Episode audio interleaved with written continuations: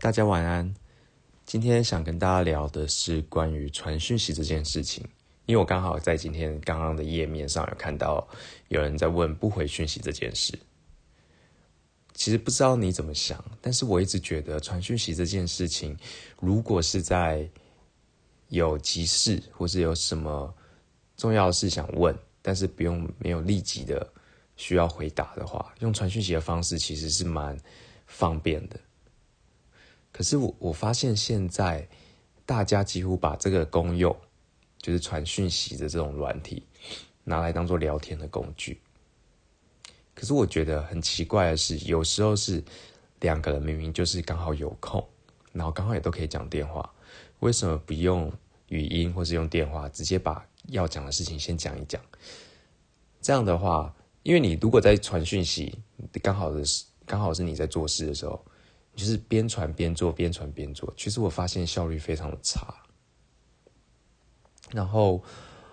如果呢，你觉得说你应该会问我说，那你可以把它先放一旁啊，等到你之后事情做完再拿回来看。可是根据我的经历，当你跟一个人聊一聊，然后你去做做事情的时候，他还是会传给你。那你没有办法回，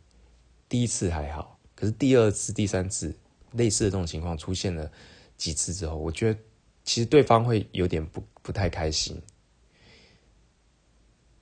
所以我觉得传讯息拿来变成到时候变成这种聊天的工具，然后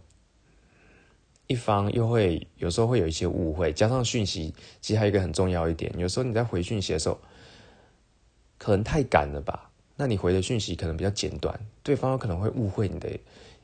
意思，因为文字是没有语气的，所以常常会反而造成误会。那我个人想法是说，那其实我们就是聊，直接有什么事情刚好有空的话，直接就聊一聊就好，不要用